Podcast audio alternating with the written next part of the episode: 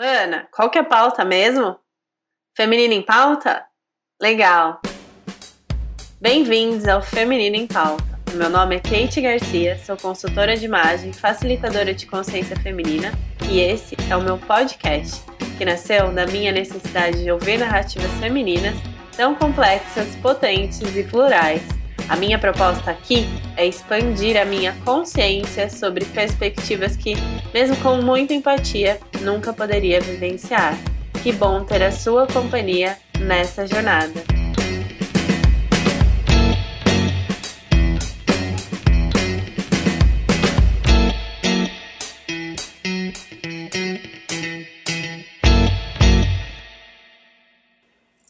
As lágrimas são um rio que nos leva a algum lugar. O choro forma um rio em volta do barco que carrega a vida da alma. As lágrimas erguem o seu barco de pedras, soltam-no no chão seco, carregam-no para um lugar novo, um lugar melhor. Há oceanos de lágrimas que as mulheres nunca choraram por terem sido ensinadas a levar para o túmulo o segredo dos pais e das mães, dos homens, da sociedade, bem como seus próprios. O choro da mulher sempre foi considerado muito perigoso, pois ele abre os trincos e os ferrolhos dos segredos que ela carrega. Na realidade, porém, para o bem da alma selvagem da mulher, é melhor chorar. Para as mulheres, as lágrimas são um princípio de iniciação para o ingresso no clã das cicatrizes, essa eterna tribo de mulheres de todas as cores, todas as nacionalidades, todos os idiomas, que no decorrer dos séculos passaram por algo de grandioso e que mantiveram o seu orgulho. Esse é um trecho de Mulheres que Correm com os Lobos. Doris, aceita que tudo deve mudar.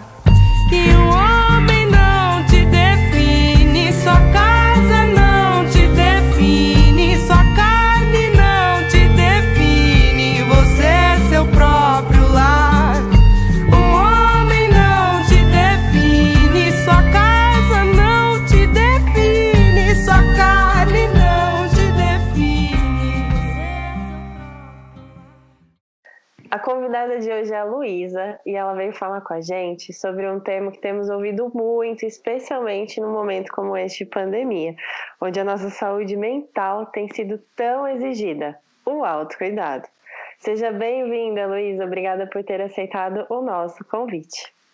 Nós nos conhecemos através da indicação de uma mana muito querida, a Kátia, que inclusive é roteirista do podcast e me ajuda a fazer esse projeto acontecer. Então, beijos, mana!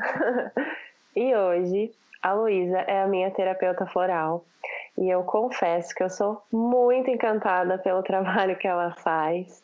Mas então vamos ouvir ela, né, gente? Conta um pouquinho sobre quem é a Luísa.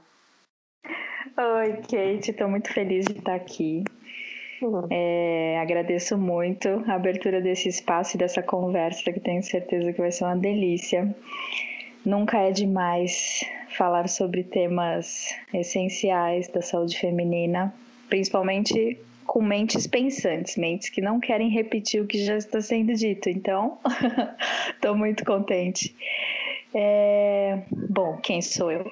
Eu sou a Luísa, sou naturóloga, me especializei em medicina chinesa, mas trabalho muito com terapia floral, fitoterapia, aromaterapia, exercícios respiratórios e as técnicas da medicina chinesa, né? Sou acupunturista, trabalho com as técnicas chinesas milenares aí. E gosto muito do meu trabalho. Cada ano que passa, eu gosto mais, já tive muitas crises existenciais com, com relação a isso. E a cada crise existencial eu saio mais é, com mais certeza de que eu amo muito o que eu faço e, e que vale a pena estar aqui trabalhando com saúde. É isso.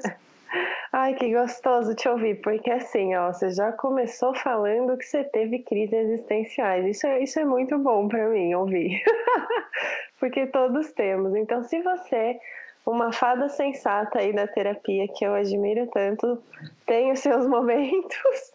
Olha, eu fico, fico aqui ó, até leve. Bom, Lu, em uma das conversas que a gente teve, você comentou que atualmente a maioria dos seus atendimentos são mulheres, né? Você acredita que a gente busca mais cuidar da nossa saúde ou é a natureza feminina que é mais complexa por si só, então traz muito mais demandas? Olha, Kate, é, sinceramente, eu acho que 99% é a forma como a sociedade educa os homens e as mulheres. Infelizmente, nós temos uma sociedade que, ainda com um déficit de olhar sobre a saúde feminina brutal, ainda assim é, se dá mais atenção para essa mulher, porque é a mulher ali que gera vida, então existe até um, um certo interesse de que essa mulher continue ali na, na cadeia reprodutiva bem, com saúde. Então, né, aquela mulher do lar, então vamos acolher a saúde dela para que ela fique bem, continue sendo uma boa dona de casa, uma boa mãe de família. Tem um pouco disso no nosso histórico, tem muito disso no nosso histórico. E os homens não, os homens não pode chorar, né? Homem não pode chorar, homem não pode é, se fazer de frágil, homem mal pode ter um tom de voz menos é, grosso, que aí ele já é chamado de homossexual, né? Palavras muito mais pejorativas. Tudo isso tem muito a ver com o fato de que homens são educados a falar muito pouco sobre o que sentem, porque é como se os enfraquecessem nas, nesse, é, nesse papel de macho provedor. Enquanto as mulheres têm um pouquinho ali uma educação de espaço de, de fala, de escuta sobre o que sente, sobre essa percepção do corpo, ainda que, como eu disse, muito defasado, muito distorcido, muito assim, para ter que alcançar algo que também faz parte do, do interesse da, da sociedade como ali uma, uma certa regra pré-estabelecida do papel da mulher, tá? Então, é, eu acredito muito assim que Existe a complexidade, sim, da saúde feminina, né? A saúde uterina, a saúde dos ovários. É, não é uma, uma, saúde simples, mas também a, a saúde da, do sistema reprodutor masculino também não é uma saúde simples de, de ser compreendida, sabe? Então, eu acredito em que o ser humano é muito complexo e fomos criados infelizmente, por uma sociedade patriarcal, machista, que abre um pouco mais de espaço de escuta para a saúde feminina, onde o homem busca o médico quando ele, quase assim, dependendo do tipo de, de família que ele é criado, ele só busca o médico quando ele se acidenta, né? Quando ele está com algum problema real de saúde. É, um homem, quando busca pelo meu atendimento, não apenas assim, ah, eu soube que você é acupunturista, então eu quero o alívio da dor. Não, eu, eu gostaria de falar sobre as minhas emoções, eu gostaria de saber como é o seu tratamento com terapia floral. Eu sempre faço questão, eu como feminista, faço questão de dizer para esse homem, cara, que legal que você está buscando ajuda para falar sobre os seus sentimentos. Isso é é grande, sabe? Eu gosto de engrandecer essa atitude, porque é uma é um romper, né? É um romper de padrão que também para homens é, é, grande, assim como nós mulheres temos vários, várias questões a romper de padrão, eles também têm, né? Dentro dessa sociedade machista.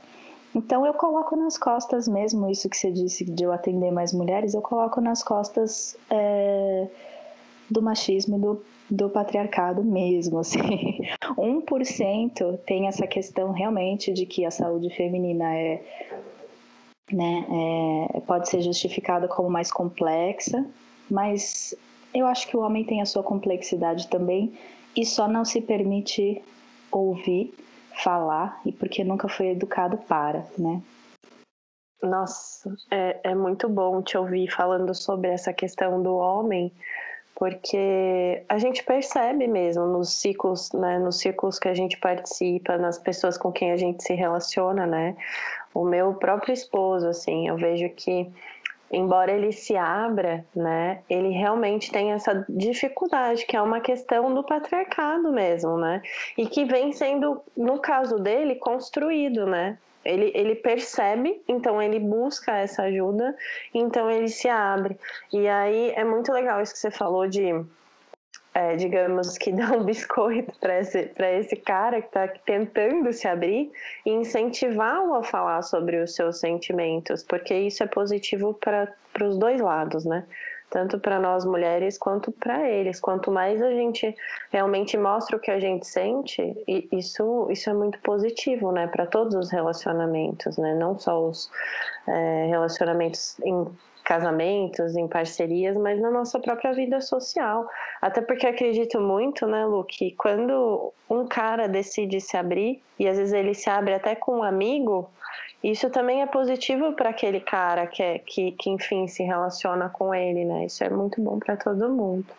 E isso é extremamente revolucionário, né? Porque enquanto somente as mulheres levantarem a bandeira de que o feminismo e o capitalismo está sobrecarregando a nós, nós como humanidade não vamos transpor essa questão, repensar o capitalismo, repensar o, o, machismo, enquanto somente mulheres levantarem essa bandeira. Então, todas as vezes que um homem levanta uma bandeira e fala, cara, eu estou com, com burnout, sei lá, eu estou sofrendo de um estresse brutal no meu trabalho.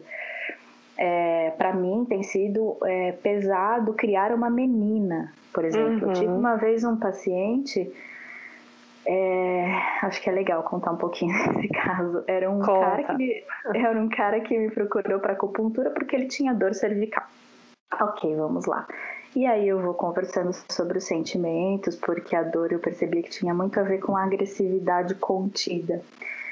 Resumo, ele é pai de uma menina, uma criancinha, uma menina, e ele foi educado por um pai agressivo, agressivo verbalmente, agressivo de violência, partia para violência física. Ele conscientemente é, sabia que já não estamos mais numa geração onde é normalizada a violência. Ainda existe muito, infelizmente, mas se a gente for colocar duas décadas atrás, existia muito mais uma normalização da violência em casa, né? Pai batendo em filho, mãe batendo em filho, isso era muito mais normalizado ele com essa consciência, ele é, todos os dias ele fala, ele falou para mim que ele tem vontade de bater na filha quando a filha fala não, quando a filha, é, enfim, tem as questões de, de não compreender as coisas como elas devem ser, como uma criança qualquer que não compreende o todo. E aí, como ele foi criado dessa forma, ele tem então esse ímpeto agressivo. Só que conscientemente ele não quer fazer isso com a filha. Então, ele não faz, mas isso vai para o corpo dele.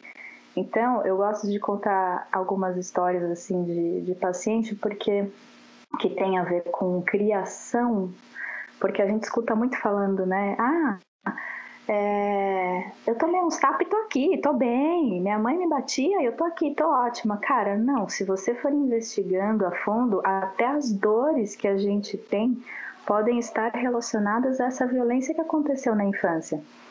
E eu achei muito interessante o caso dessa, desse, desse moço que eu atendia, porque dentro do, da compreensão de mundo dele, ele estava tentando não ser um pai violento e estava conseguindo. Isso estava indo para o corpo dele, isso estava indo em forma de dor cervical porque a, o registro da memória na infância é algo que não é difícil apagar, né? Você precisa fazer bastante terapia para transformar essa memória de uma forma que não te machuque, mas pelo menos ele estava conseguindo vencer isso na forma de agir com a filha, né? Isso para mim tem tudo a ver com, com isso que a gente está falando, sabe? De machismo, da forma como a gente é criado. Porque imagina, esse menino, quando era criança, na idade da filha, provavelmente ele tinha um choro e demandas que o pai pode, pode, pode ter falado: Isso é coisa de menininha, cala a boca, e batia nele, uhum. sabe?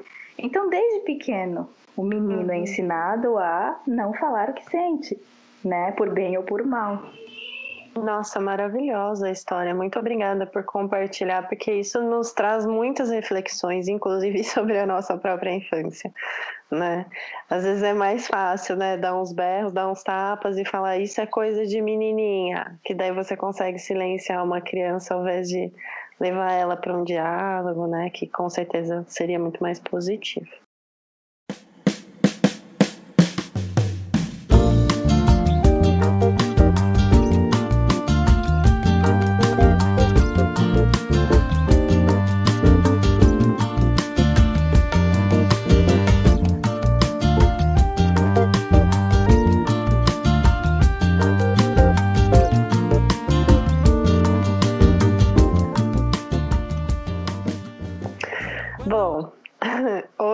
Como muitos outros temas, o autocuidado ele foi monetizado, né? E ele foi banalizado.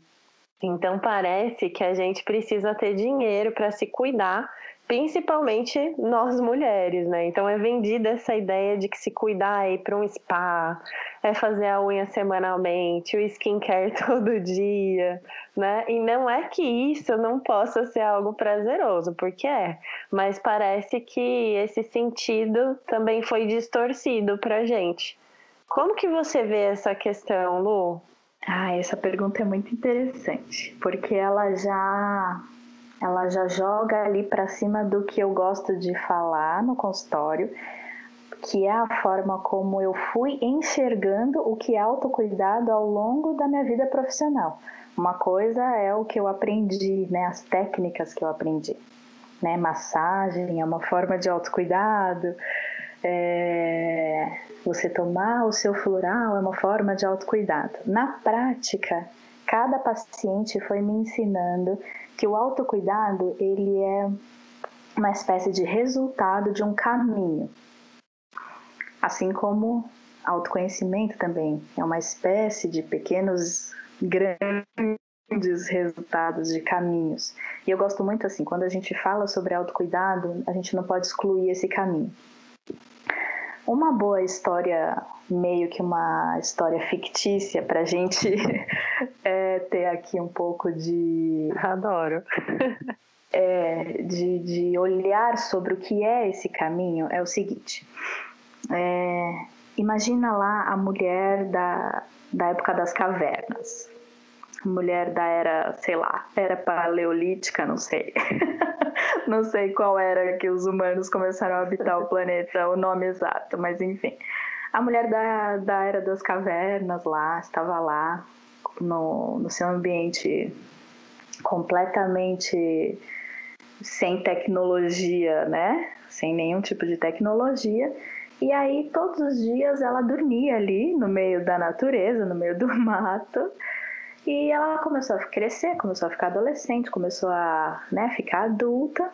Naquela época não existia tesoura, então o cabelo dela começou a crescer, crescer muito. E aí ela dormia e todo dia de manhã ela acordava com uma dor atrás no couro cabeludo, uma dor, uma dor, uma dor. E aí todo dia, aí ela ia, sei lá, fazia as questões de uma mulher da era do dessa era aí, que eu não sei, da era paleolítica. cuidava, cuidava do, do, da, das pedras, das folhas que a cercavam, né? Enfim, fazia suas questões ali de mulher da, da época das cavernas. E aí todo dia ela ia dormir, e aí acordava, sentir essa mesma dor, mesma dor, mesma dor. E aí, aos poucos, ela foi pegando com as próprias mãos e foi apalpando o cabelo. Por que, que eu sinto tanta dor na cabeça dessa mulher? Todo dia eu acordo com dor. E aí ela foi passando a mão, passando a mão, pôs a mão aqui atrás, perto da nuca, da cervical e sentiu um nó, um nó no cabelo, um nó enorme no cabelo. Aí ela falou, ah, será que é isso? Aí, quase que por um instinto, ela começa a puxar com a própria mão para tentar desfazer esse nó dos fios de cabelo dela. Começa a tentar tirar, tirar, tirar, tirar, tirar, tirar. Aí não consegue. Aí vai passando dia, outro dia, e ela com aquilo na cabeça: como é que eu vou tirar esse negócio? Até que ela acha um pedaço de madeira, um pedaço de tronco de, de árvore que caiu ali perto dela. E aí ela começa a moldar de um jeito que vire uma espécie de cerdas, porque ela pensa: hum, isso aqui vai fazer esse movimento que eu faço com os meus dedos, só que de um jeito mais, mais duro, porque vai me ajudar a tirar esse nó. Aí ela vai, ela vai, ela consegue, mas aí ela percebe que tá meio seco. Aí ela pensa, hum, se tivesse alguma coisa me ajudando aqui a tirar esse nó. Aí ela olha pro lado, ela vê uma colmeia e aí ela vê que as abelhas estão rondando a colmeia, ela adora comer aquele mel sempre que cai. Ela pega aquele mel também quase que por instinto e taca naquele tufo de nó de cabelo que tá na nuca dela, besunta aquela parte do cabelo que tá incomodando muito ela e aos poucos ela vai pegando aquele pente de madeira que ela mesma fez e vai ai, meio que tendo um alívio porque aquele nó vai se desfazendo, se desfazendo e ela passa um tempo ali sentada na beira do rio. que delícia. Desfazendo, e desfazendo, e desfazendo, e desfazendo. E aos poucos ela descobre essa maravilha chamada pente. E essa maravilha hidratante, reluzente do, dos fios hidratante do couro cabeludo chamado mel. E aí ela descobre que aquela dor, todo dia que ela sentia de manhã, é porque ela dormia e pressionava aquele nó, aquele nó, de, aquele nó no, no, no cabelo, pressionava o couro cabeludo e ela acordava com dor. E aí, depois que ela desfaz aquele nó, ela percebe que tinha uma ferida no couro cabeludo. Aí ela pensa, hum, será que se eu passar mais mel não vai cicatrizar? Ela pega mais mel, passa para cicatrizar, pega a água limpa do rio, tira um pouquinho porque ficou muito em excesso e aí ela começa a perceber que se ela não fizer todo dia isso com o cabelo dela, com um pouquinho de mel e com aquilo que depois a gente chamou de pente, ela vai sentir aquela dor todo dia de manhã essa não é a história original da, da, de como os pentes foram descobertos. Essa é uma história que eu criei. Amei. Mas só para a gente imaginar que, assim, em algum momento, tudo que foi criado veio de um caminho, de uma demanda. E essas demandas, elas são muito particulares. Essa mulher, ela tinha um cabelo de fios grossos, Vamos supor. Eu eu sou uma pessoa que tem o cabelo cacheado com fios finos. Eu praticamente não preciso de pente na minha vida. Eu faço isso aqui com a minha mão, eu já penteei o meu cabelo. Eu, eu pentear o cabelo para aquela mulher era autocuidado? Sim, porque além de, de, da questão da hidratação do cabelo, para muito além disso, ela, isso era algo que fazia ela sentir dor todo dia de manhã. Então, ela sozinha fez esse caminho de perceber e de buscar a ferramenta. O que eu sinto hoje com a sua pergunta é que é vendido para gente é, produtos e esses produtos podem ser desde o skincare, desde o salão que você faz uma bela hidratação, sei lá, do cabelo, até spa que oferece também massagem, escalda-pés, tudo mais. É, mas é, nem, essas ferramentas em si, sozinhas, elas não estão erradas, incorretas. Não é errado buscar isso. Mas a gente tem que tomar um pouco de cuidado com a nomenclatura das coisas e não chamar autocuidado o que não necessariamente passou por esse caminho de auto-observação. Então, é... às vezes essa mulher ela tá com a autoestima tão machucada porque ela sofreu violência doméstica, porque, sei lá, ela foi criada numa família de cinco irmãos homens e porque todos os relacionamentos dela foram abusivos, que pode ser que em algum momento autocuidado para ela seja passar um dia no cabeleireiro, fazendo maquiagem, pintando o cabelo e cuidando da estética dela. Sabe? Não é, não é sobre des, é, não é sobre é, discriminar Sim. Uma forma de autocuidado, é entender o caminho. Enquanto que para algumas mulheres o cansaço físico das demandas do dia a dia é tanto que ela precisa, uma vez por semana, receber massoterapia. Agora, para essa mulher que, que, só, que todos os dias trabalha horrores, às vezes ela busca um autocuidado estético e não necessariamente é exatamente o que ela precisa, sabe? Sem dúvida. Às vezes o autocuidado, ele é falar o que se, o que se precisa. Então, assim, falar sobre autocuidado, eu acho que é muito mais falar sobre esse caminho de autopercepção que nós, infelizmente, não somos ensinados. A gente é mais ensinado a aceitar o que outra pessoa disse que é autocuidado. Ah, você tem que se cuidar, você tem que fazer isso.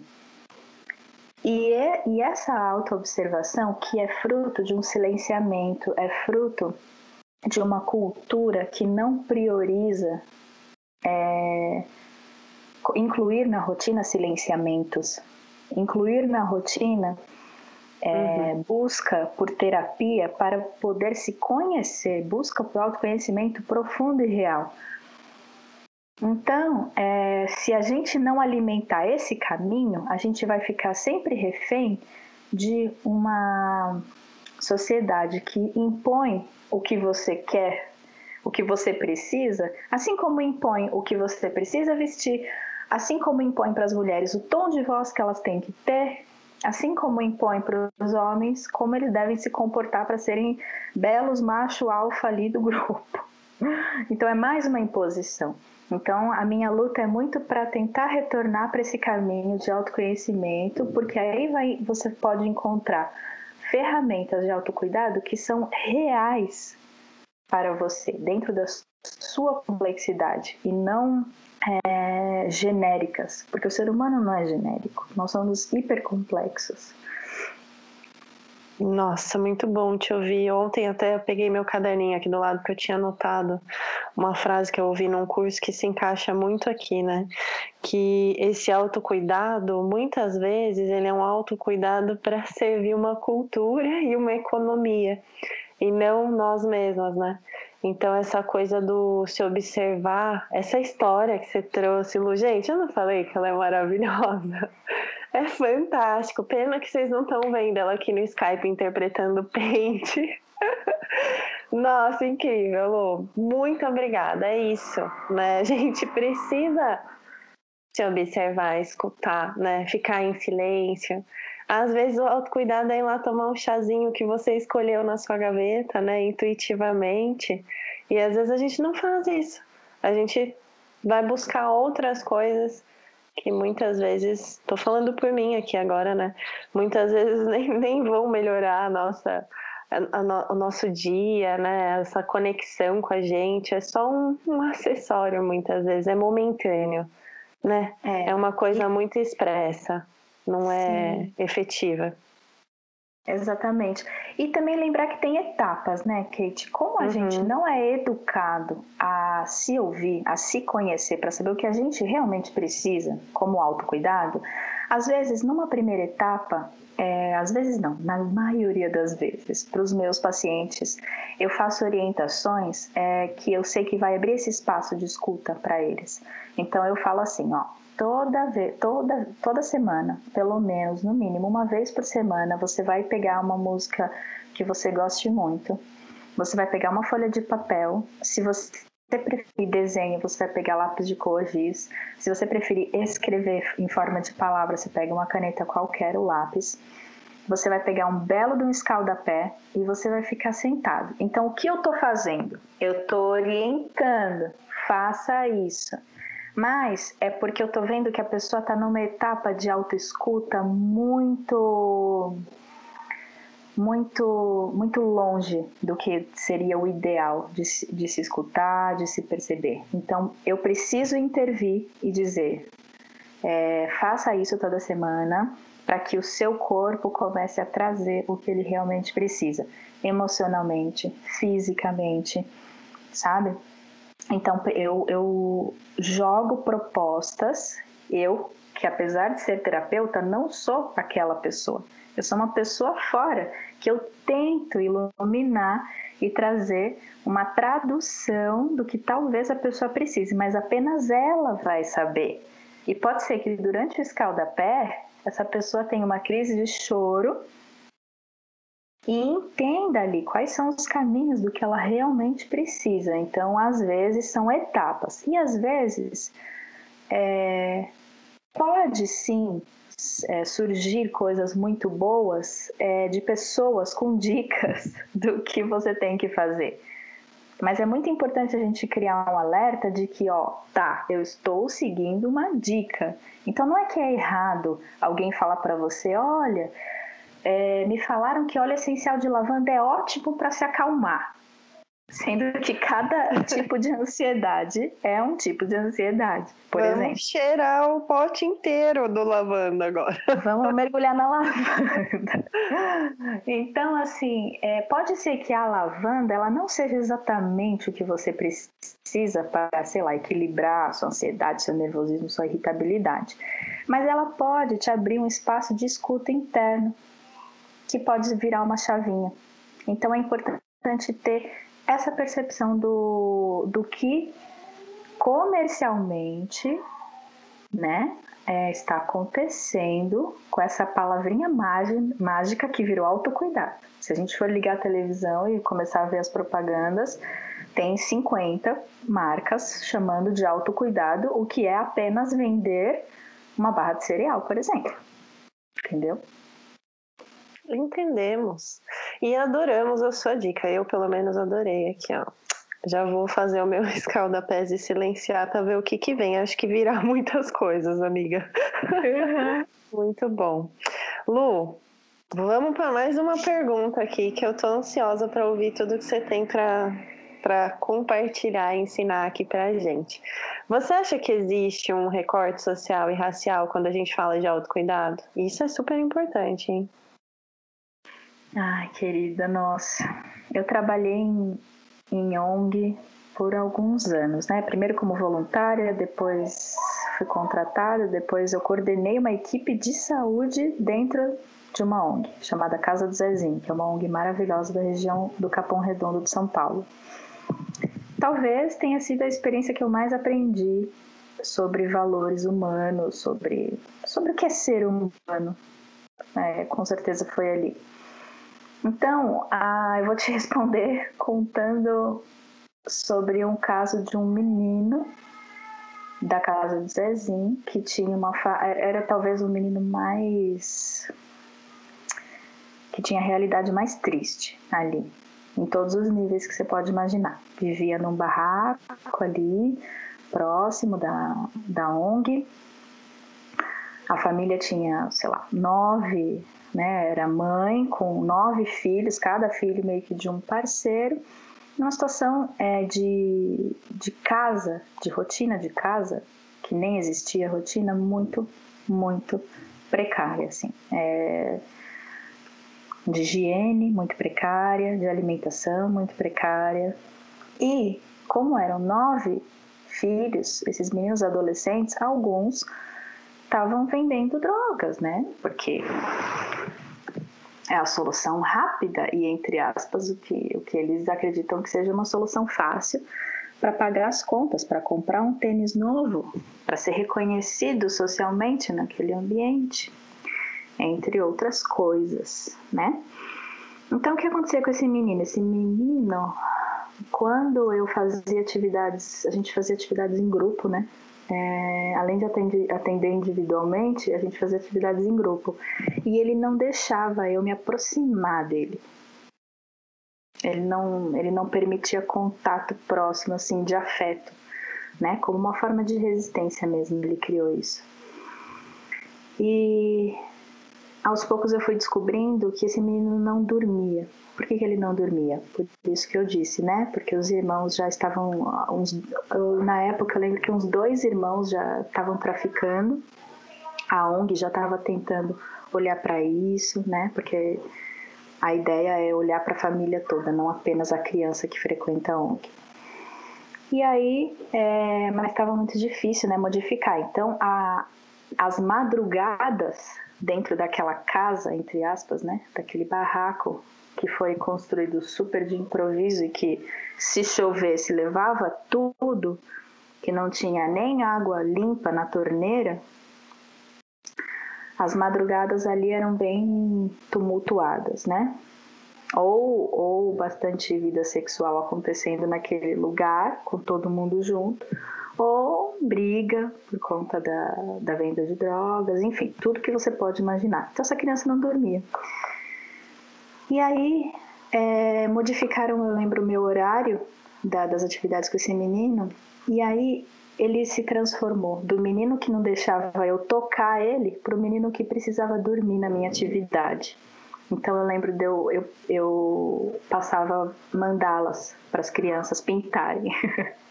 Era muito bonitinho. As crianças pintavam mandalas, depois elas falavam o que elas sentiam quando elas pintavam as mandalas. E esse menino precisava dormir. E eu lembro, para mim, esse, esse episódio foi de muito aprendizado do que é, é ser um terapeuta, o olhar que você tem que ter. Num dia, por um milagre, aquela turma de 20 crianças estavam é, quietinhas pintando a mandala, que era bem raro. Estavam em paz, estavam pintando, estavam concentradas e o menino ele estava é, sentadinho é, pescando os olhos, estava pescando os olhos. E eu lembro que eu cheguei perto, fui chegando devagarinho perto dele. E ele foi, ele foi me olhando assim e falou assim: Não quero pintar. Bravo pra caramba, né? É, eu falei assim: Você não precisa pintar, eu não vou te obrigar a pintar. Se você não quer pintar, tudo bem. Aos poucos ele foi deitando, deitando, deitando, deitando. Esse menino deitou no. no eu, eu peguei o colchonete para ele não deitar no chão frio, que lá tinha colchonete, é, travesseiro. Ele foi deitando, deitando, deitando. Aos poucos ele deitou no meu colo, com a cabeça na minha perna. Nisso, ele capotou. Não deu um minuto, ele estava roncando no meu colo. E eu comecei a fazer reiki nele. Comecei a aplicar reiki nele. E aí eu confiei de que eu ia deixar as crianças todas daquela turma né, em stand-by, porque eu precisava ali dar o que aquele menino precisava, dormir. E aí, eu, na hora, eu fiquei me perguntando, gente, mas não seria bom para esse menino fazer essa atividade junto, pintar mandala e tal? Não, cara. Quais são as prioridades? Esse menino ele precisa dormir num colo é, sem medo porque apesar de dormir ser um um ato que teoricamente a gente está inconsciente, os nossos corpos sutis sentem um ambiente que é agressivo. Quando eu coloquei isso na minha cabeça de que aquele menino só precisava dormir num ambiente sem medo, eu me senti assim honrada por ter tido essa percepção e por estar naquele caminho. Foi um dia que ele dormiu no meu colo, mas para mim disse muito, assim, sabe? É, do quanto, quando a gente pensa em saúde, autocuidado, né? É, olhar para a saúde de maneira integral da pessoa, a gente tem que ver as camadas que podem estar comprometidas. Então, sua pergunta é: existe um recorte social para o que a gente indica de autocuidado? Óbvio que existe. E se o terapeuta não vê o ser como um ser biopsicossocial, que é talvez a melhor definição, a melhor teoria que já inventaram, uma das melhores, para se entender o ser humano de maneira integral, holística, né? É... Se esse terapeuta não enxerga isso e apenas dá essa sugestão de autocuidado, ele está sendo, na minha opinião, de verdade, está sendo até cruel, sabe?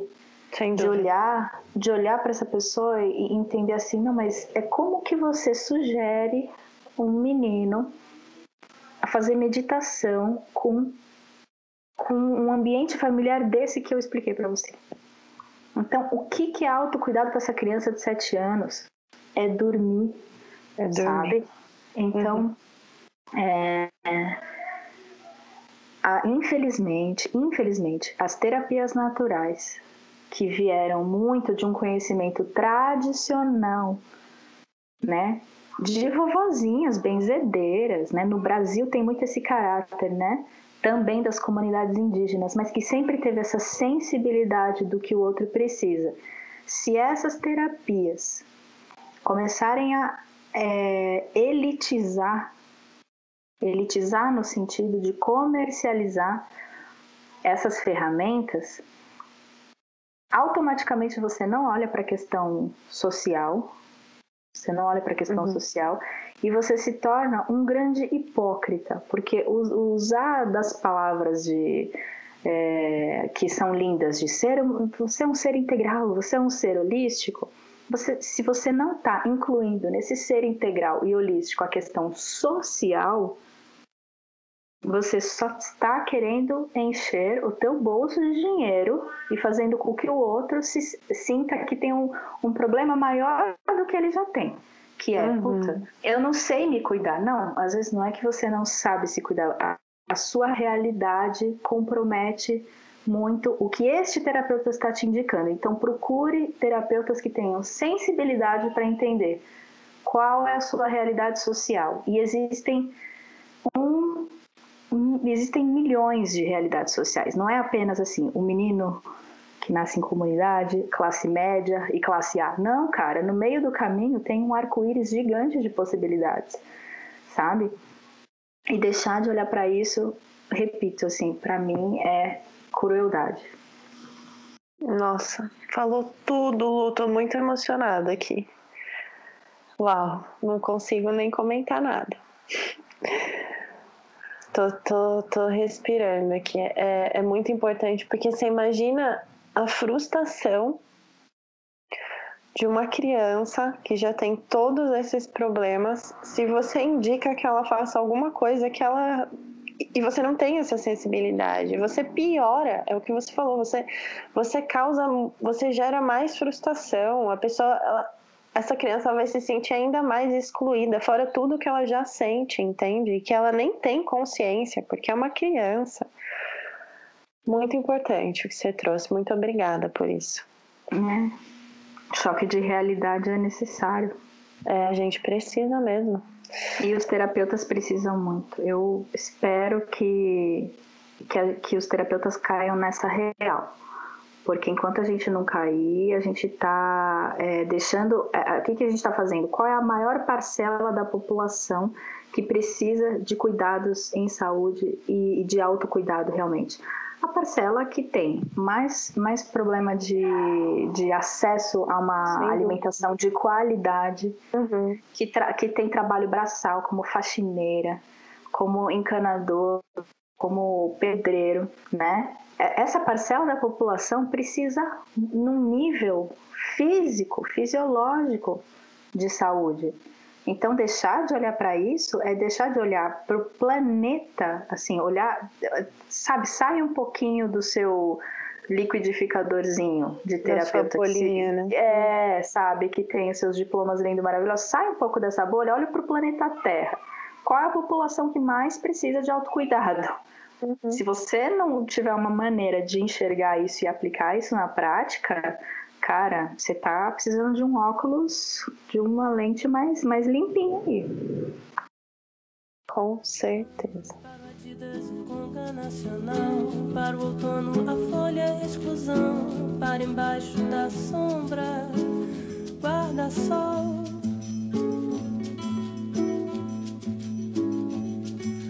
Todas as coisas dicionário, para que fiquem prontas paciência, para dormir a fronha madrigal.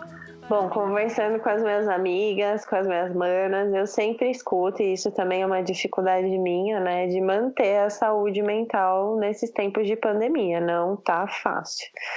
Então, como você tem cuidado de você? Você pode contar um pouquinho pra gente?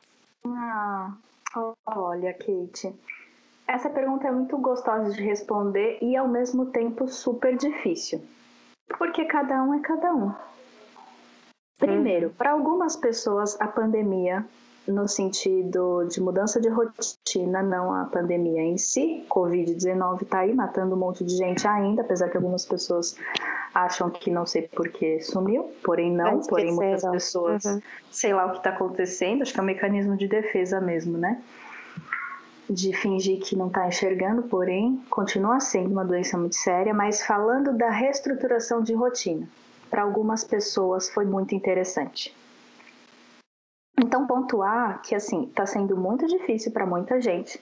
E para muita gente, a pessoa está tendo dificuldade de assumir para ela mesma que está uhum. ótimo e que era tudo que ela queria, era ficar mais tempo em casa. Então, uhum. Temos complexidades aí e essa resposta é super complexa. Pensando em generalizar uma resposta que eu acho que cobre muita gente, é o seguinte: é, se a gente está sozinho em casa e se a gente está é, tentando fazer esse isolamento social de fato, a gente pode cair numa ideia de que as redes sociais vão é, aplacar um pouquinho essa angústia que dá essa saudade que dá de, meu, abraçar as pessoas. Eu tô morrendo de, de saudade de abraçar um monte de gente. Nossa. né? Então, acho uhum. que existe uma carência muito grande que, que tá acontecendo para quem está cumprindo isolamento social desde o começo. Saudade, saudade de, de aglomerar. saudade de se reunir. Muita saudade. E a gente cai ali numa tendência natural a aplacar essa angústia, essa saudade, essa tristeza da solidão com redes sociais. E vira uma bola de neve, porque tá, fiz ali um, uma reunião no Zoom com as minhas amigas, a gente até deu umas risadas, mas aí você larga essa reunião no Zoom, você vai pro, pro Instagram e daí você fica rodando tua te, teu dedo na tela do Instagram e daí você dorme, daí você acorda, a primeira coisa que você faz é abrir o WhatsApp. Então, é aquela coisa que acho que nós, todos nós, estamos já passando por uma revisão, né? É, nos últimos anos, do quanto o excesso de tela prejudica a nossa saúde mental. Luísa, mas o que nos sobra? Cara, sobra muita coisa, pelo amor de Deus. Eu entendo e eu sou sim essa pessoa que também estou me sentindo mais carente, mais sozinha, com muito mais saudade da, dos meus familiares, da, dos meus amigos. Então, eu também estou nesse balaio e eu não vou ser hipócrita de dizer uhum. que sim, que as redes aproximam muitas vezes e que bom que temos essa possibilidade. Mas é muito importante a gente encontrar na rotina diária tempo sem tela. Senão a gente vai sair dessa quase que naqueles filmes de, de ficção científica hipnotizados e dependentes de tela o tempo inteiro. Sabe? É, uhum. Cortar, tesourar é um pouco o contato com a tela é necessário mentalmente para que a gente saia dessa, dessa pandemia minimamente equilibrados. Então, incluir na rotina se você é uma pessoa que gosta de dançar, dança. Ah, mas eu não sei dançar. Cara, é, ninguém tá aqui no, no palco do. do na, como é que é o nome daquela bailarina maravilhosa? Ana Botafogo. A Ana Botafogo não está te não, não está te assistindo, tá bom? Na sala da sua casa, você pode dançar do jeito que você quiser. Dançar é algo que equilibra as energias do corpo, faz com que os meridianos, né, da medicina chinesa que a gente trabalha, é, fluam num fluxo maior. É, na medicina chinesa tem um meridiano chamado triplo aquecedor. E eu tenho visto que nessa época de pandemia ele tem ficado com a energia em deficiência ou com a energia estagnada da maioria das pessoas. O que é o triplo aquecedor? Essa energia que o chinês é, conseguiu perceber no corpo do ser humano. Aquecedor inferior, então todas as energias que a gente tem ali, baixo ventre, pernas, pés. A energia do aquecedor médio, região do coração, órgãos da digestão, respiração e aquecedor superior, intelecto, mente, raciocínio, aqui, essa parte superior. Se a gente passa todos os dias só estimulando esse aquecedor superior, de mente, mente, mente, raciocínio, pensar, pensar, pensar, esses outros dois aquecedores inferiores vão ficar com energia em deficiência. E aí a gente tem uma série de sintomas decorrentes a isso: ansiedade, oscilação de energia, euforia e cansaço extremo. Muita gente tem relatado distúrbios do sono para mim, que tem a ver com isso também. Então, dorme muito e acorda cansado ou não consegue dormir, tá com insônia, sabe? Isso tudo tem a ver com a gente estar estimula, hiperestimulando a nossa mente.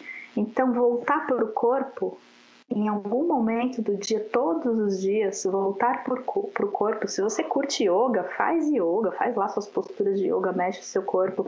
Eu, particularmente, amo dançar, então, para mim, a dança tem sido mais uma vez uma salvação. Mas pode ser esses dias, gente, foi muito engraçado.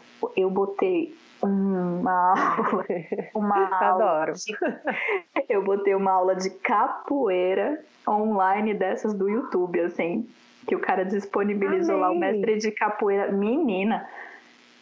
Aí, eu e meu filho, a gente se empolgou, a gente fez capoeira, karatê e sumô, menina, sumô é, uma, é um negócio que no dia seguinte a minha perna ficou moída, porque é tudo meio agachado.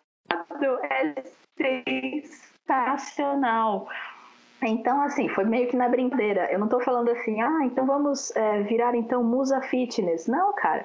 Não é. Se você não tem essa pegada da atividade física constante, não é para você se sobrecarregar mais ainda com relação a isso. É apenas para lembrar que você não é um cabeção que uma mente gigante que apenas só isso estimulado é o suficiente para você viver bem. Não, o seu corpo em movimento vai equilibrar essas energias de aquecedor médio, respiração, e aquecedor inferior. Então, eu acho que essa é uma boa dica. E, assim, tudo que tiver ligado à arte é uma porta é, aberta para a gente equilibrar e se sentir representado nas nossas emoções. Né? Então, música, é, desenho, pintura, quem puder, compra tinta e pega uma tela em branco e pinta, pinta o que você bem entendeu, o seu sentimento. Não é para ficar esteticamente bonito, não é para ser estético, é só para que aquelas cores conversem com as suas emoções, né? Então tem muita emoção surgindo nesse momento e que é importante que tenha uma, um elo de apoio para que você não sinta assim que aquela emoção pode te tomar por completo, aquela tristeza, aquele medo, aquele pânico de tudo que está acontecendo, aquela preocupação que gera angústia, é, não te tome por completo. Então, as artes, ao meu ver, fazem esse papel muito, muito bem. Gente, já vou dar um Google na, no Sumô. Achei maravilhoso. Fora que é muito engraçado. É, e a carapuça serviu aqui muito. Tô precisando mexer mais o corpinho, viu, Lu? é, essas telas, viu? Acabam com a gente. Bom, vamos para nossa próxima pergunta, que eu tô tenho pensado muito nela, assim, né? É, eu noto muito e, e, sinto isso também, que quando a gente pensa sobre o autocuidado, a gente faz um, um resgate sobre os saberes ancestrais, né? Então, por exemplo, chá, banho de erva, né? Como você vê essa relação da ancestralidade com esses cuidados? Isso faz sentido para você ou eu tô louca? Olha, nossa, daria para fazer um podcast só sobre isso é assim: nós estamos num momento muito auspicioso falando especificamente sobre fitoterapia. Por quê? É, eu me sinto assim muito honrada e uma das, uma das coisas que eu me sinto muito feliz de estar viva no planetinha, nesse planetinha muito louco, é porque nós estamos neste momento trabalhando é, incansavelmente com comprovação científica de fitoterapia. O que isso significa? Isso é de uma beleza muito grande. Por quê? Sempre existiu uma coisa chamada fitoterapia popular, que entra dentro dos saberes tradicionais de cura. O que é a fitoterapia popular? É aquela avó que fala que você passava mal do estômago, ou que você estava com ressaca, e ela falava: toma chá de boldo, minha filha, toma chá de boldo. A fitoterapia popular ela tem é, essa sabedoria dos resultados empíricos, é esse saber empírico. O que, que é o saber empírico? É uma senhora de 80 anos que dos 15 anos de idade que fazer chá de camila com orégano melhorava a cólica dela e de todas as, as netas, foi vindo filha, neta, sobrinha, aquela família gigante de mulheres, todas tomavam chá de camomila com orégano e melhorava. Isso é maravilhoso, porque assim, é, quando a gente vai para o laboratório e estuda a fitoquímica da camomila e a fitoquímica do orégano, lá no laboratório a gente consegue comprovar sim, tem ação analgésica para sistema reprodutor feminino. Então, sim, é, pode melhorar cólicas menstruais. Nossa, a camomila também pode regular essa questão um pouquinho hormonal, né? É, também tem a questão da camomila ser uma planta calmante, então faz com que induza o sono tão necessário para essa mulher que está com cólica, com sangramento. Uau! Então, o laboratório praticamente valida em termos acadêmicos, científicos dessa medicina ocidental que estamos praticando e que é tão válida hoje, que é tão reconhecida internacionalmente como a maneira mais reconhecida de dizer isso é cura, isso, isso é medicamento, isso pode ser industrializado, isso pode ser é, levado para a farmácia, é medicalizado realmente, o que a, a fitoterapia popular sempre disse de maneira muito mais educativa, muito mais via oral muito mais de um conhecimento familiar é, herdado ali, gerações através de gerações. Isso é muito lindo. É... Mais uma vez, a gente tem que tomar cuidado hoje, porque as redes sociais elas estão pegando esses saberes fitoterápicos, seja populares, seja ali já é, um pouco mais numa visão farmacológica da coisa, mas estão divulgando para que as pessoas tomem como se não houvessem efeitos colaterais, né? Então, lembrando que a aspirina, Sim. que é aquela bela, aquela bela cápsula que todo mundo conhece, veio do salgueiro. Então, é, toda planta tem uma potência. E toda planta medicinal tem uma potência que pode ser muito benéfica, mas pode é, causar questões que, que a gente tem que é, ter uma atenção com isso.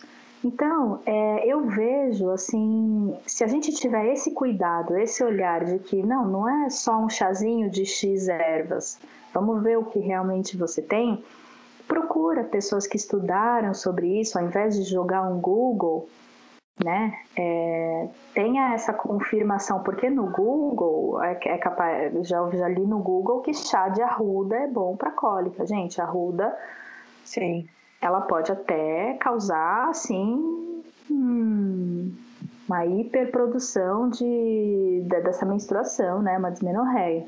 Então, o Google ele é, é um é um inimigo. Ele pode ser um aliado se você souber usar a ferramenta e buscar pesquisa científica de fitoterapia. E aí você vai falar: olha que legal, a minha avó sempre falava isso, a minha tia avó sempre fazia isso.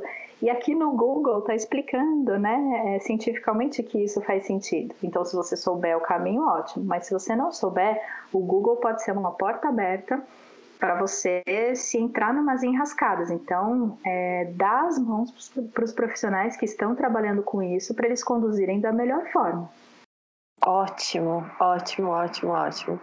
Porque às vezes é o que você falou, às vezes a gente acha que é só um chazinho e aí você toma e se você não faz na proporção ideal, você pode ter mesmo uma reação, né? É, é, é um, uma medicina, né? Tem que tomar muito cuidado principalmente com relação ao Google, né? As respostas todas estão lá, mas isso não quer dizer que a gente deva confiar nelas, né? Ai, maravilhosa, Lu.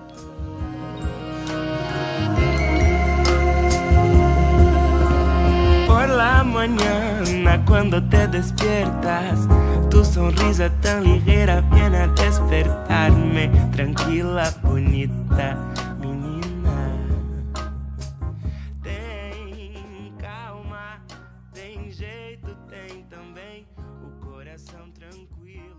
Você acha que o autocuidado ela é uma ferramenta que contribui no nosso autoconhecimento? Ah, então, Kate, eu acho assim que as duas andam de mãos dadas. Como eu falei na, na primeira resposta que você perguntou sobre autocuidado, é, abrir espaço para essa escuta do que realmente você precisa, no fundo, é um mecanismo psíquico muito entrelaçado com a, um mecanismo de autoconhecimento. Né? Um autoconhecimento muito profundo, ao meu ver, é, é, é, necessário sim um apoio ali de um terapeuta, de um psicoterapeuta, uma, da psicanálise, né?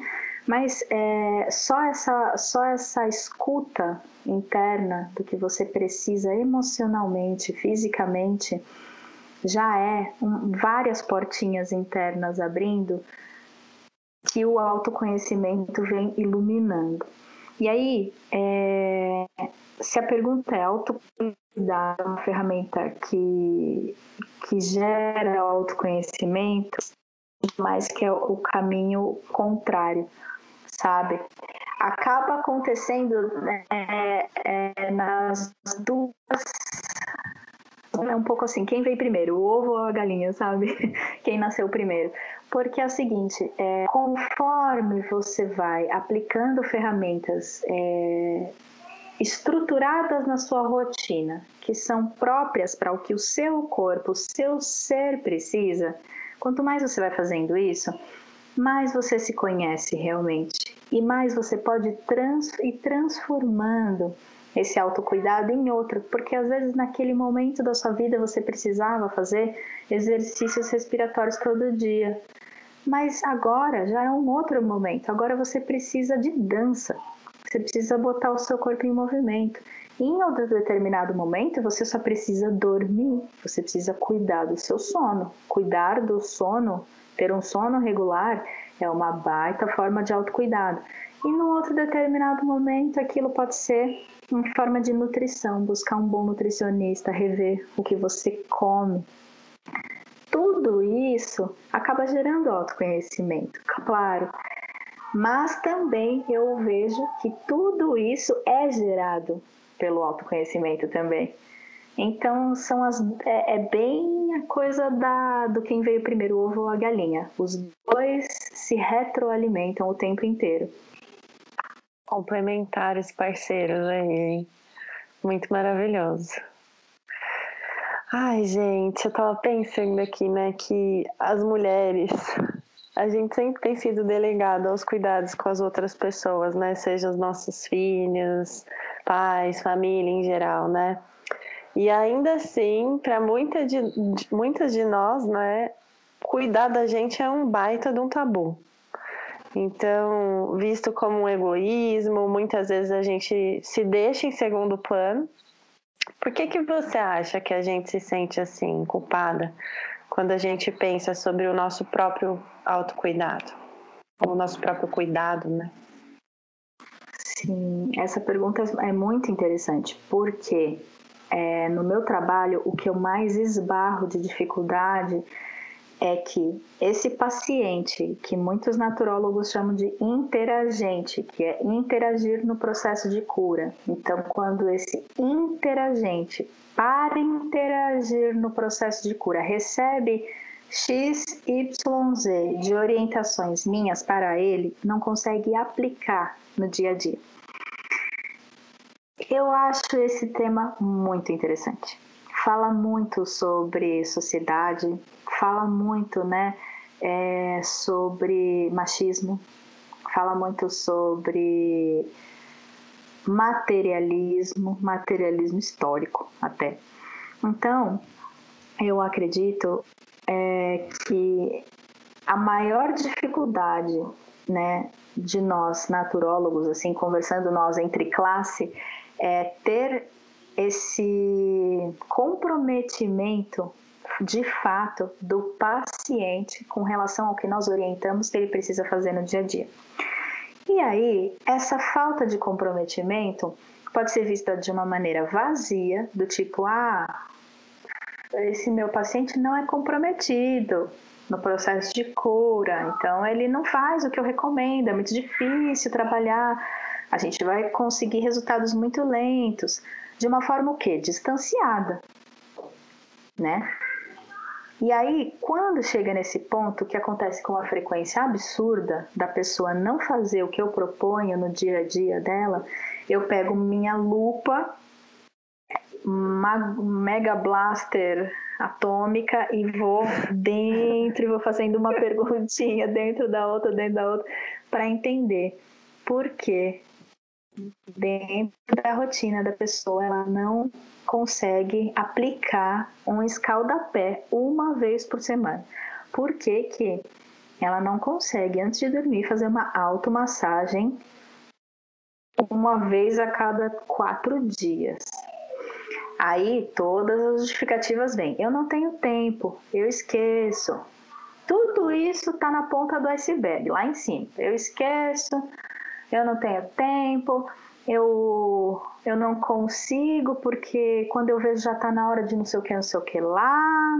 E aí as justificativas vão vindo. E aí eu pego a minha Mega Blaster lupa e vou olhando, olhando, olhando, olhando, olhando e aprofundando, olhando o que está na base desse iceberg aí. E aí a gente esbarra uma educação que é, não abre esse espaço né? A gente não é educado, vou repetir isso pela milésima vez nesse podcast, mas é isso. Nós uhum. não somos educados a, na nossa prática, na nossa vida, ou ter ferramentas para ouvir as nossas emoções. Toda vez que alguém faz isso, essa pessoa é entendida socialmente ali pelo entorno dela de que ela tá com um problema psicológico muito sério. Ah, então fulano tá com depressão, por isso que ele buscou terapia. Ah, fulana estava tendo surto de ansiedade, ela tremia, ela suava, você tinha que ver como ela falava, por isso que ela foi buscar terapia. Então é sempre num no, numa emergência, como se a terapia tivesse que vir numa emergência.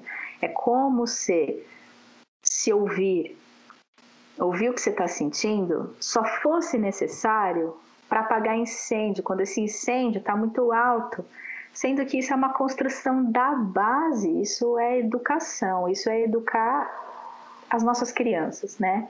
Então a gente esbarra com essa educação, a gente esbarra com o feminismo, por que, que a gente esbarra com o feminismo?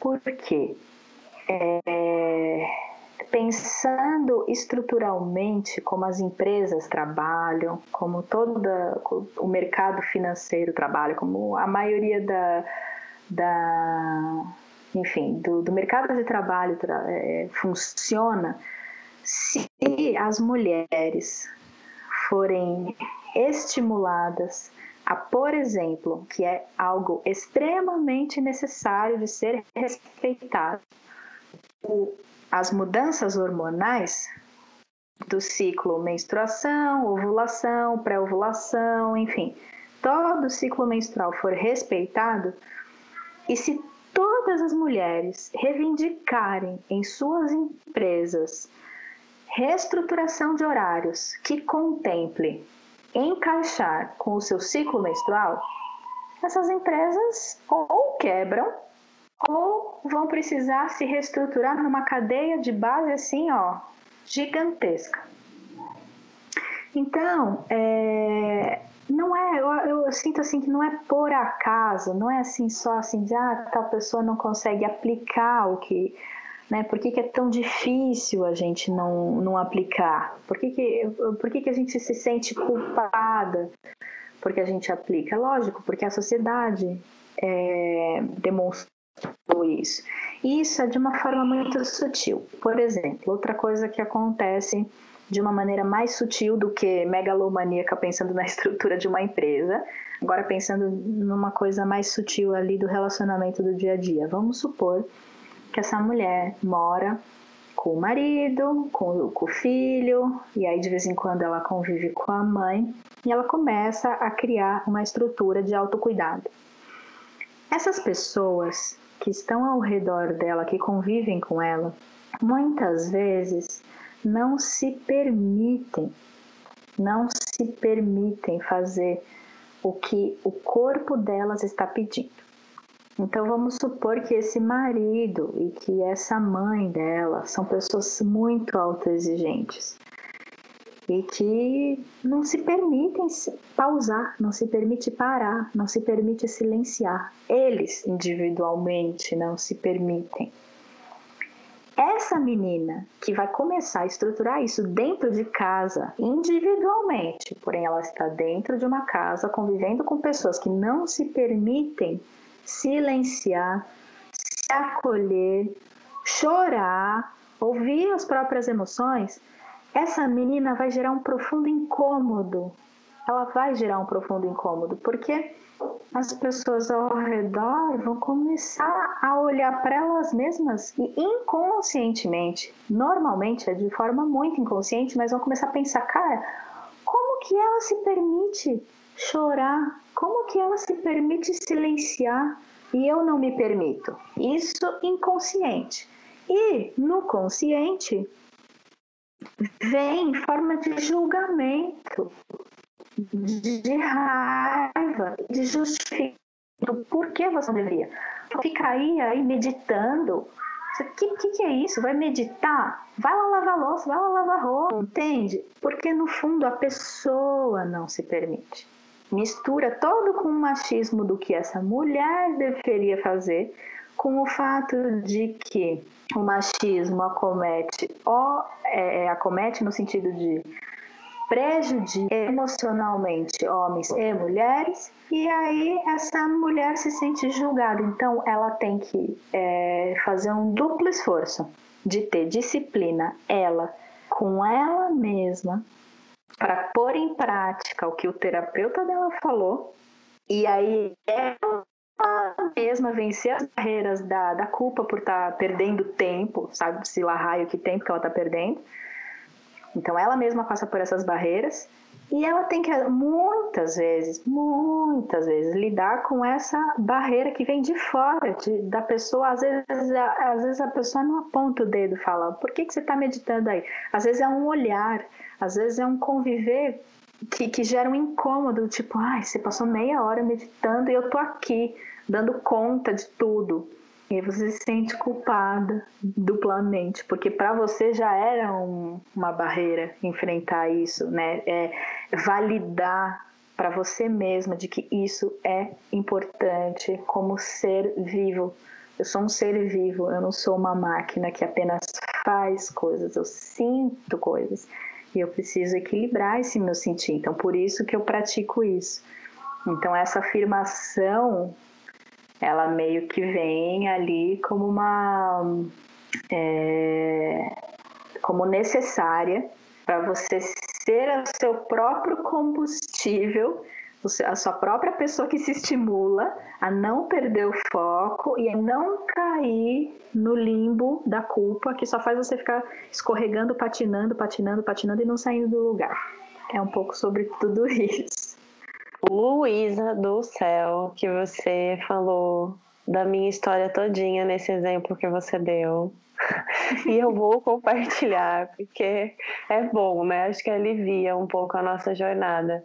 É, quando eu comecei o meu processo aí de autoconhecimento e usando essas ferramentas aí, né, de autocuidado também, então meditar, ouvir os meus mantras, que eu sou a louca do mantra, eu coloco e deixo tocando o dia inteiro mesmo, é muito bom, mas a minha mãe não compreendia mesmo, né? E, e, acho que é, é isso que você falou mesmo, né? O machismo tão enraizado e você tem que dar, você tem que estar com o filho o tempo todo e você tem que estar fazendo alguma coisa o tempo todo. E eu confesso que e de novo tá passando um carro super alto aqui, mas é vida real, gente. Vocês vão ter que me ouvir e ouvir o monte dos ovos, né? Mas só para fechar o comentário, é que se a gente se esforça, não é se esforçar para ser pesado, né? Você até comentou isso com outras palavras, mas você realmente tem que ser muito resiliente para conseguir, porque você sabe a importância disso, né? Você sabe que aquilo é realmente muito importante para você, porque pensa, se eu nunca olhei para mim e eu detectei isso em mim, a Kate falando, né? E eu preciso, eu sei que eu, isso vai me gerar um esforço, que eu considero importante. Então eu vou atravessar isso. Não vai ser fácil, não foi fácil. Em alguns momentos ainda não é, mas hoje eu valorizo muito esses momentos porque eles são muito importantes para mim. E se eu não tomo cuidado também no meu dia a dia, nas minhas rotinas de autocuidado, é muito fácil voltar para aquele lugar do passado em que eu não cuidava de mim, em que só a minha filha era prioridade, só a organização da casa era prioridade e muitas vezes nem tanto porque eu sou cobrada por alguém na minha rotina, mas porque isso tá tão inconsciente aqui dentro que você se pega nesses movimentos, né, de forma automática. Então, respirem, sabe? Não não, não deixem de, de viver isso, se você considera que é importante, e é importante. Porque depois, eu também acredito muito que a gente acaba sendo uma mudança para esses ciclos também dessas pessoas. Eu vejo que hoje o meu marido adora fazer algumas coisas que antes não, não eram tão importantes. Eu, eu ouvi um mantra sem reclamar para mim, viu, mãe? É, Ai, filha, esse som aí tá me deixando louca. Eu falo, mãe, como você fica louca ouvindo mantra? É para acalmar você todinha, mãe. então isso muda, sabe? E depois você fala, poxa, foi bom para mim e no fim das contas foi bom para todo mundo. Ai, muito bom, Obrigada por tudo isso que você traz, viu? Tá, tá sendo muito, muito gostoso, tô aprendendo bastante. Você tá por fora, mas eu não tenho registro, compra e venda, feito uma propriedade pessoal me leve a mal, mas você não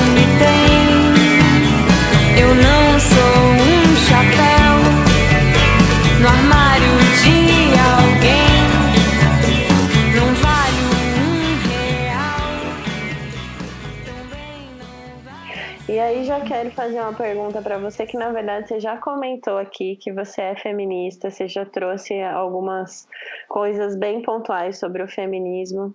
E eu queria que você comentasse um pouco, né? Já que a gente já sabe que você é feminista, qual é o papel do feminismo aí na sua vida? Ai, meu Deus. Menina, acho que nem tem como não ser, né? Ou melhor, tem sim, tem muito como não ser. Eu só não vejo um caminho como não ser estando aqui ouvindo tantas mulheres há 10 anos. Sabe? É, nossa, eu poderia listar um milhão de exemplos assim. Teve uma época que eu estagiava no Banco do Brasil. A, tinham pelo menos umas cinco mulheres, eram 15 minutos de atendimento para fazer massagem, auriculoterapia, aromaterapia e reflexologia.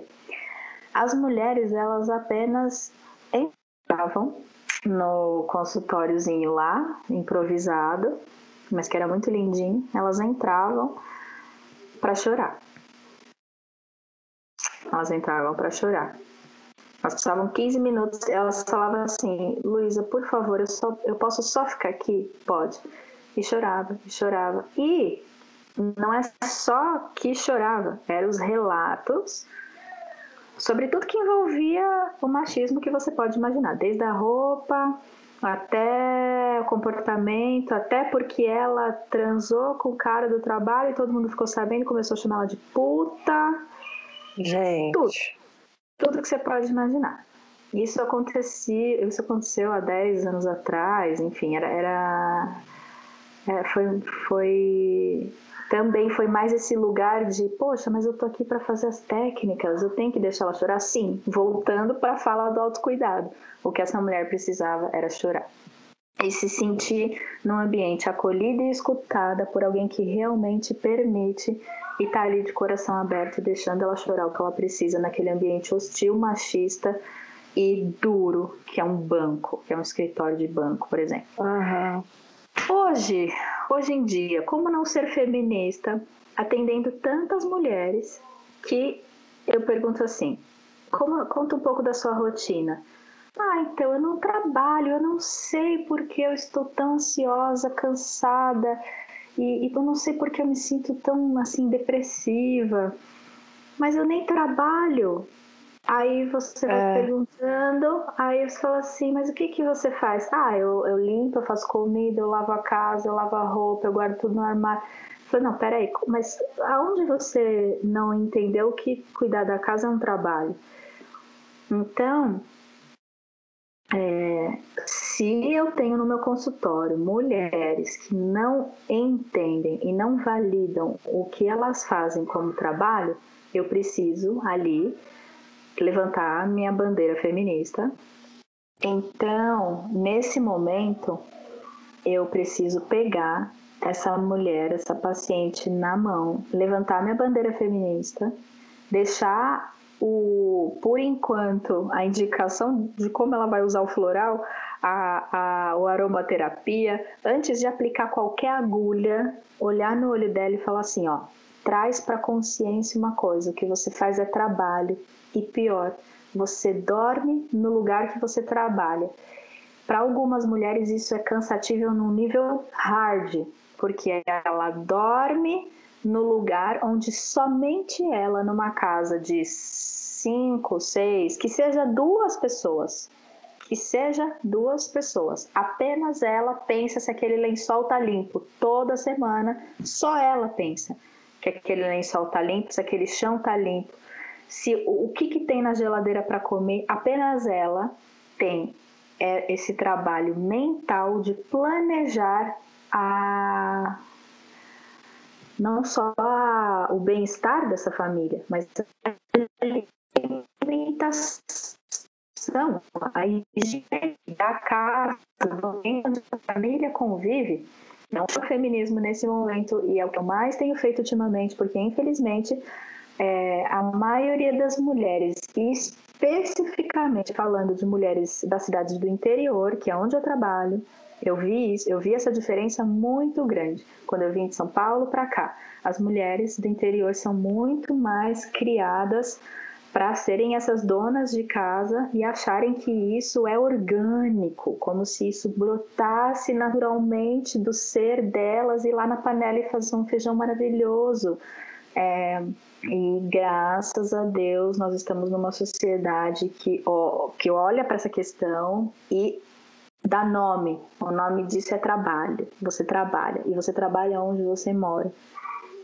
Então, se você trabalha onde você mora, você precisa de um tempo de descanso. Significa sair do lugar onde você trabalha. Você precisa sair um pouco de casa. Você precisa caminhar ao ar livre. Você precisa ter um tempo fora de casa. Para algumas mulheres, isso não é tão pesado realmente. Mas sempre que essa mulher faz sozinha e sempre que ela mora com alguém que não reconhece esse trabalho que ela faz, a tendência é que ela se sinta muito mais sufocada. Porque, além de tudo, as pessoas que estão ao redor não, não percebem, não percebem, acham que magicamente aquela cama fica arrumada e limpa e cheirosa. Né? Então, não é só sobre reconhecer, mas o reconhecimento das pessoas ao redor ajuda muito. E às vezes esse mínimo, esse mínimo do, do convívio ali das pessoas em casa não tem. Às vezes, realmente, as pessoas que convivem não têm tempo para fazer almoço, mas é muito importante para essa mulher entender e se sentir reconhecida de que aquilo é um trabalho. Isso, isso é uma pauta do feminismo. Se isso não for uma pauta do feminismo, eu já não sei. Então, a pergunta é se eu sou uma feminista de consultório. eu sou uma feminista dentro da, do consultório, é isso que eu sou. Ai, gente, como não amar e pensar que isso é tão normalizado me dói, sabe? Quando escuto você contando, porque a gente vê tantas pessoas que a gente conhece, que a gente ama, que muitas vezes são a última a sentar, sabe? Eu, eu penso muito na minha avó quando você conta dessa história, uma mulher muito forte, guerreira, trabalhadora, e que às vezes num dia que às vezes é até o aniversário dela, ela é a última a se sentar na mesa, entende? E muitas das pessoas que estão ali é, nem percebem isso, não veem isso, não fazem nada a respeito, não tiram nem o seu próprio prato e acham que aquele é o trabalho dela e que é isso mesmo, né? A vovó maravilhosa, nossa vovó te amo. Uhum. Né? Então... Pior do que achar que esse é o trabalho dela, é, é, achar que isso é o que ela tem que fazer porque ela não está trabalhando. Ela Exatamente. não trabalha, ela não é secretária, ela não é costureira, ela não é o que uma vovó, o que aceitam que uma vovó poderia fazer de trabalho. Isso é o que ela tem que fazer, não é nem trabalho, é pior ainda, é mais baixo ainda. Claro, e muitas vezes essa pessoa, né, vamos, já que eu falei aqui da minha avó, às vezes ela, ela fala, não, meu filho, não precisa tirar. E aí essa pessoa já logo se aproveita do não precisa tirar. Olha, eu aqui já dando uma bela do meio direto, né? não, não precisa Adoro. tirar, então ok, não vou tirar. Vou sentar aqui, vou fazer o meu papel de, de boa pessoa que fico aqui na mesa e não faço. Não, meu filho, vamos lá. Não, não precisa, precisa sim, minha avó, vou te ajudar. Né? A gente precisa se sentir parte de tudo isso, né? Nós podemos mudar essa situação e dar um descanso para aquela pessoa que a vida inteira só cuidou das pessoas ao nosso redor, né? Ai. E quando o Samago chegar,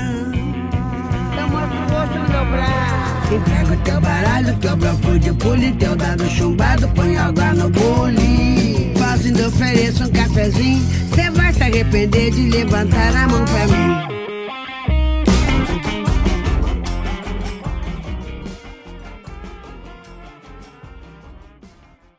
E a pergunta da vez é, é, a perguntinha do Feminino em Pauta que eu amo. E mais uma, uma resposta aí que virá para nos ensinar e queria te perguntar qual é o conselho, Lu, que você daria para você há 10 anos atrás? A Lu de 10 anos atrás.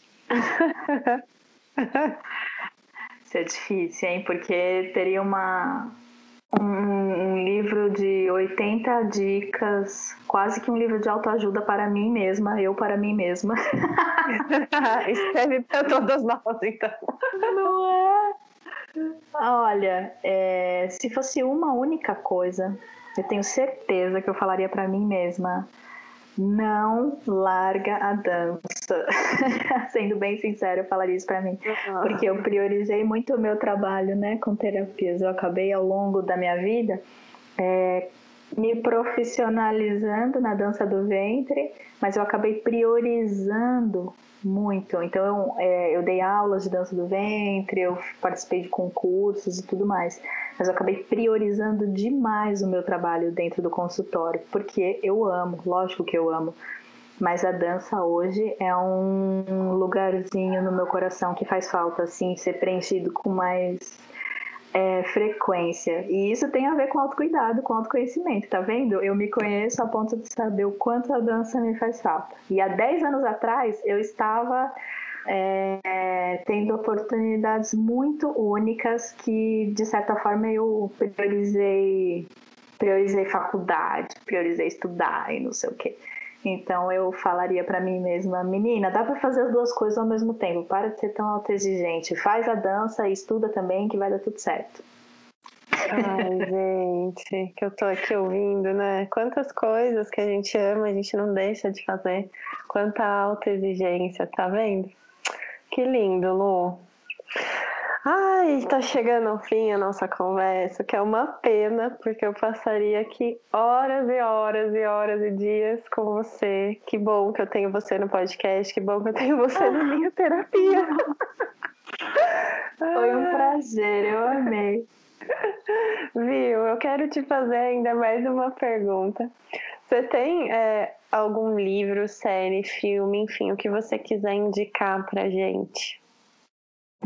Então, menina, essa pergunta é, é, também é punk e também teria um milhão de, de coisas para indicar. Eu acho que eu vou indicar dois livros e uma série que, ao meu ver, tem a ver com o período que nós estamos passando hoje. Talvez não, por exemplo, a série que eu vou indicar talvez não seja uau, a série que eu acho assim mais minha preferida, mas eu amo. A série que é aquela série que chama Cosmos, que é baseada no Eu Carl. Sagan. Essa série é o seguinte, toda vez, para mim, pessoalmente, toda vez que o bicho tá pegando e acontece alguma coisa bombástica na minha vida, tipo, eu tô no meio dos meus dramas escorpianos, eu assisto Cosmos e eu penso, cara, eu sou só uma poeirinha de estrela, relaxa. Maravilhoso! Mas eu acho muito boa essa série, porque assim, primeiro, faz com que a gente veja o, o nosso devido lugar.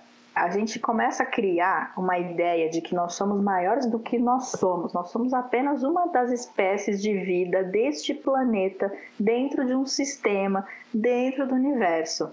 Quando a gente está numa época de pandemia, se a gente não tem o que fazer além do autocuidado todo de é, prevenção para que a gente não, não se contamine, não contamine as pessoas ao nosso redor, é, para que a gente não se sinta tão angustiado com relação a isso, eu acho muito legal voltar um olhar para a natureza de novo. Então, Cosmos faz isso, porque né, dá um olhar macro assim de tudo, e ao mesmo tempo, em alguns episódios, ele dá um olhar micro da natureza. É então, eu acho muito bem narrado, eu acho muito bem. É muito bem direcionado, assim, dá um conforto no coração demais. Eu amo Cosmos. Ai, Essa é a série amo. que eu indico. E aí, os dois livros que eu indico, sendo mais clichê do, do feminismo e da, das teorias naturais, é Mulheres que Correm com os Lobos, um.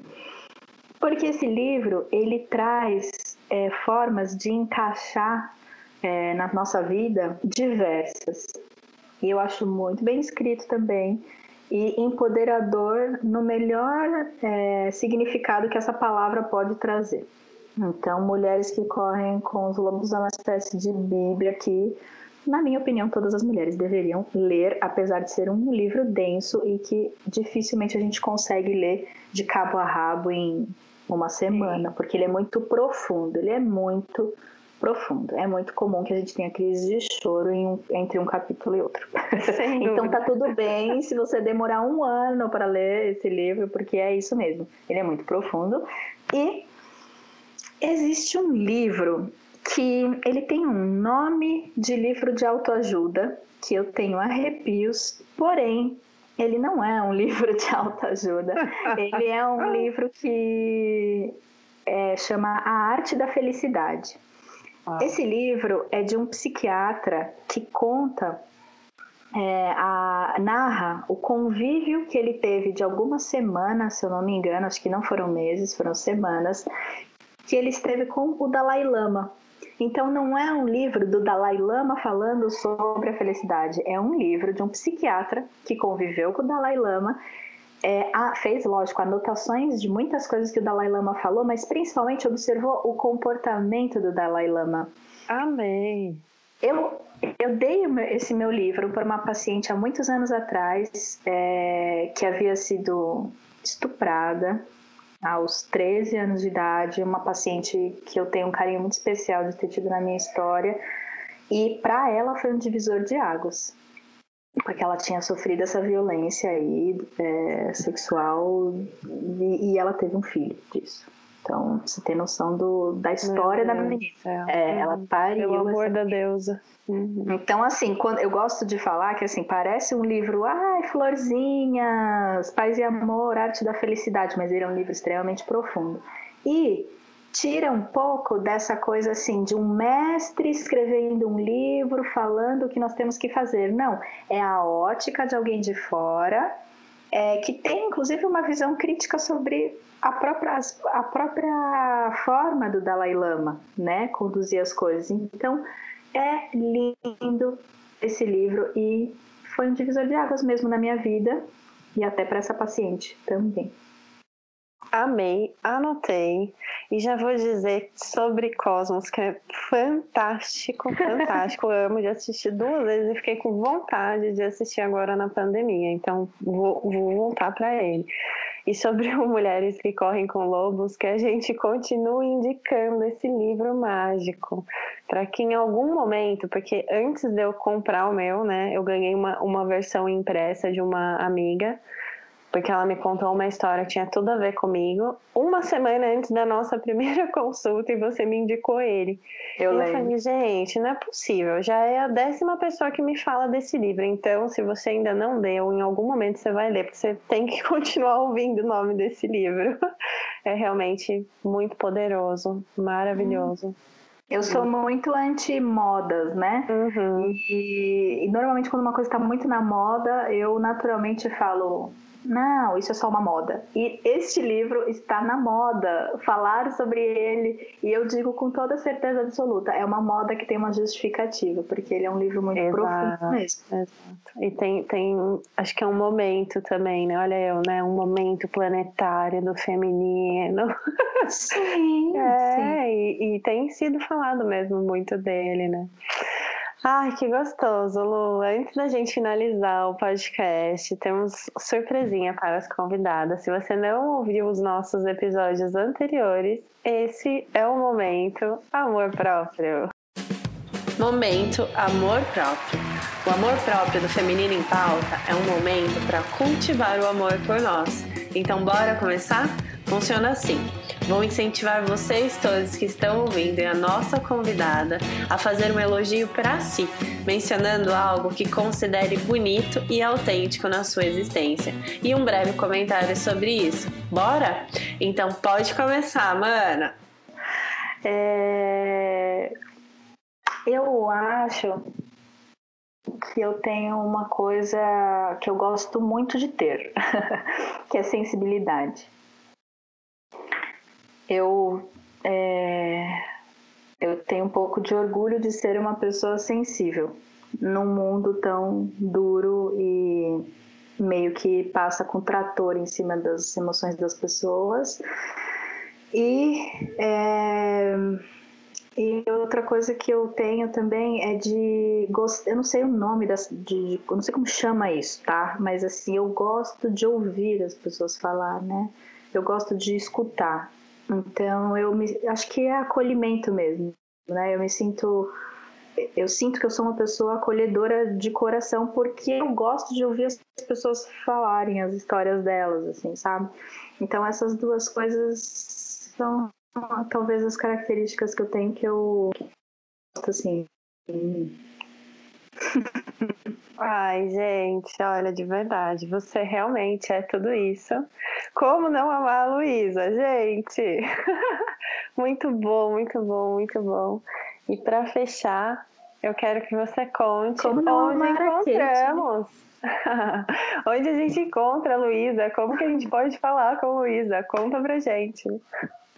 Menina, eu, eu estou morando em Dayatuba e eu frequento mais o Instagram. Meu Facebook ele tá meio assim com teia de aranha, então não me procure no Facebook porque ele tá com teia de aranha.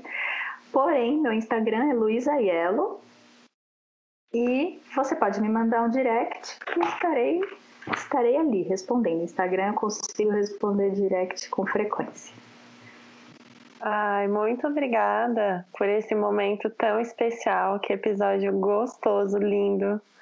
E quero estar com você outras vezes, viu? Eu que agradeço, querida. Foi uma delícia. Muito obrigada, viu? E você que está aí ouvindo esse podcast, gostou? Você pode nos apoiar divulgando os episódios. Conte para todos que você escuta o Feminino em Pauta e siga e interaja com a gente no Instagram. É arroba Feminino em Pauta. E favorite o nosso podcast no seu tocador preferido. No Spotify você nos segue, no Deezer você favorita, na Apple Podcast você assina e também pode nos avaliar. E no Google Podcast você se inscreve. Então, apoia a Mana aqui, que o seu apoio é muito importante e nos ajuda a alcançar mais pessoas. Lembrando que temos novos episódios a cada 15 dias, sempre lançando às quartas pela manhã. Nos vemos em breve, afinal, o feminino está em pauta e a nossa história não acaba aqui. Temos muito para ouvir e muito para aprender todos juntos. Beijo!